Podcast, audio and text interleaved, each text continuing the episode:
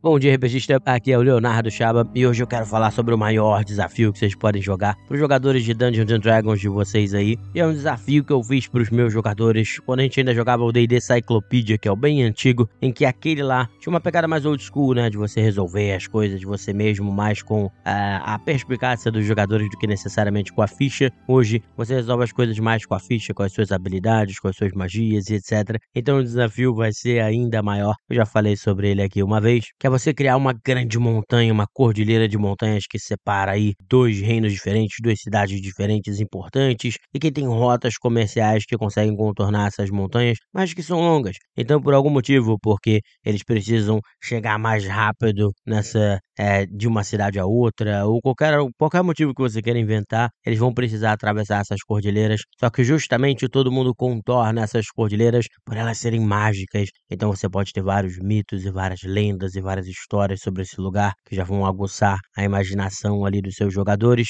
E a minha ideia é o quê? É que a grande coisa que a gente tem, né? O grande problema que a gente tem no D&D, principalmente o D&D 5.0 e as novas versões que tá vindo o One D&D aí também, é que é, por causa do acesso às magias e tudo mais e várias habilidades que os personagens têm, é de certa forma muito fácil para eles lidarem com problemas que poderiam ser muito complexos, como você atravessar ali um canyon, é, você ter que escalar uma montanha montanha e várias outras coisas desse tipo. Então a ideia é que essa montanha tem uma magia antiga, uma magia anciã, em que justamente não se consegue utilizar magia naquele lugar. E aí você torna a sua aventura uma aventura mais old school aí, uma aventura no estilo mais antigo, em que os jogadores vão precisar pensar mais no que, que eles têm que fazer, especialmente se eles forem níveis mais baixos, né, em que não tem tanta vida assim, o que, que eles precisam fazer para sobreviver, evitar lugares perigosos para poder sobreviver. É, eu, se eu fosse vocês também eu não criaria uma aventura em que, na realidade, você tem um monte de monstros e, e é aquele dungeon crawl clássico lá, vamos dizer assim, que você tem um monte de monstros para enfrentar, porque se você restringiu eh, essa questão das magias, principalmente jogadores que usam, os magic users, né, que usam as pessoas que são capazes de usar feitiços, vão se sentir muito mal e a experiência vai ser muito ruim se for luta atrás de luta. Então o ideal é que seja mais uma, uma homem contra a natureza, de como é que eles vão fazer para escalar alguma coisa, como é que eles vão fazer para atravessar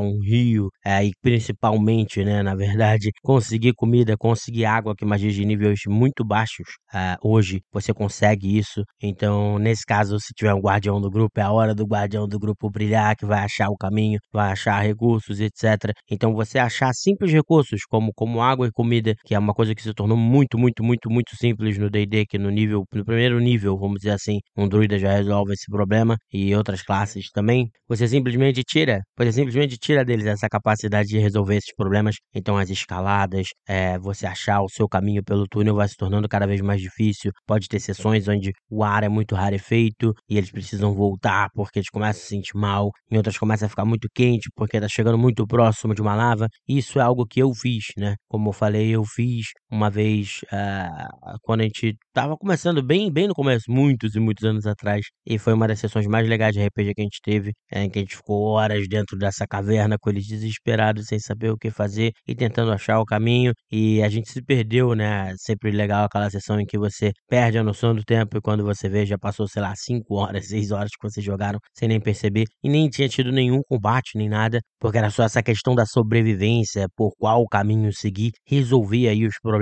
Só que eu dificultei mais as coisas. Eu botei que tinha um povo que existia lá e vocês podem botar que seja um povo que conhece melhor as montanhas, um povo pequenino, talvez uns estilos ali meio gnomos, que volta e meia roubavam a comida do grupo uh, ou a bebida do grupo. Então, quando eles achavam que estava tudo tranquilo do nada, uh, eles perdiam aqueles recursos que eles tinham conseguido e precisavam achar de novo. E estavam com risco de morrer de fome ou de sede novamente, precisavam encontrar algum caminho e também descobrir quem é que estava sabotando ali, roubando a comida deles, etc. Que, que é um espírito, vamos dizer assim, mais brincalhão da, da, das montanhas, vamos dizer assim, né? Então vocês podem brincar com isso também, que pode ser uma raça, alguns gnomos, etc., que eles encontram depois, podem fazer amizade. A ideia é que, que aí não sejam malignos, vamos dizer assim, mas pode ser um espírito da montanha ali, brincalhão, que faz essas coisas e que eles podem pegar também, depois conversar com esse espírito, de repente algum espírito que é da, da do povo das fadas que tá por ali e tudo mais, um espírito poderoso, já que cancela a magia naquela região, um estilo meio Tom Bombadil, com, aqui, quando tá ali na região da Floresta Velha, é o dono de tudo. De repente, esse espírito é o dono de tudo naquelas montanhas e cancela as magias e etc. Então você tem uma oportunidade também no final de todos esses desafios ali de roleplay, né? Da pessoa interpretar, conversando com esse espírito e negociando e etc. E isso pode gerar missões futuras, essas negociações. Então abre espaço para um monte de coisa e vocês vão desafiar os seus jogadores de uma forma diferente, em que eles vão ter que sobreviver mais com a cabeça. E você pode botar assim a possibilidade de alguns combates. E o que, que eu quero dizer com isso? É que nem quando a gente estava jogando Beer Gotham lá do Balbi, né? O grande Balbi que tem o podcast Café com Dungeon. Vocês podem olhar aí também que acabou, mas tem uns mil episódios é, para vocês poderem acompanhar. E lá você faz as coisas em um estilo meio do RPG Old School, que é o que? Você de repente tá andando na montanha e você vê no alto, lá na direita, uma caverna um pouco maior. Você consegue ver que tem o que parece um posto vigia, porque tem um, uma pedra um pouquinho mais alta, em que parece ter alguns itens, alguns, alguns itens ali em cima, como jarros, etc. E você vê sentado é, um monstro meio grande, é, maior do que vocês, com uns 2 metros e 20 ou 2 metros e meio de altura e bem forte, com os músculos proeminentes, bastante pelos pelo corpo e o rosto levemente goblinoide, com a orelha um pouco pontuda. Vocês não sabem exatamente o que, que é,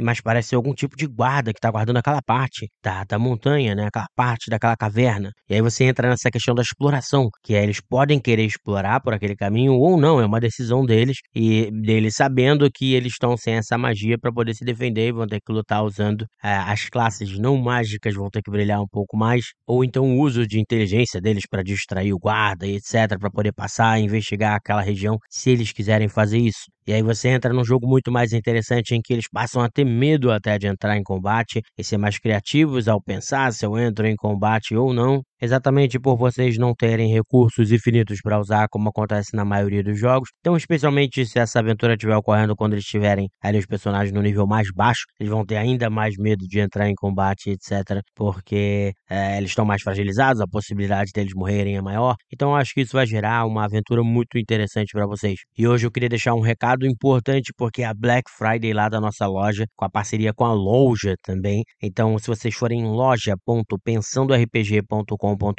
ou em qualquer link que eu vou colocar na descrição do Spotify, descrição dos agregadores, descrição e comentários do YouTube, etc. Mas em qualquer lugar que vocês forem, loja.pensandorpg.com.br tem uns descontos absurdos nas nossas camisetas e moletons de RPG. E tem um moletom que é o meu favorito, que é o que eu tô usando enquanto eu tô gravando agora, que é um cinza com mangas pretas e a estampa do Crit Happens, é, que é muito legal, é de luxo, muito bom. Ele tá com mais de 100 reais de desconto, ele tá por 99 reais. Então então é um que vale muito a pena comprar. Vou botar um link direto para ele também, porque é o que mais vale a pena comprar, sendo sincero. Mas tem camisetas a R$ reais, tem outras camisetas com outros níveis de desconto. Tem muita coisa para vocês poderem levar aí as suas camisetas ou moletons de RPG do Pensando RPG, que faz diferença pra caramba pra gente e que eu tenho certeza que vocês vão gostar. Esse episódio é um pouco mais tarde também do que o outro, mas é também porque eu vejo o Analytics e vejo que a galera não se acostumou ainda com o ritmo de sair diariamente. Então agora a galera já sabe, porque vão ter saído saído três podcasts nessa semana, que semana que vem a ideia é sair de segunda a quinta, de preferência umas 6 horas da manhã, para vocês terem algo legal para ouvir sobre ficção, história e RPG logo pela manhã. Então fiquem avisados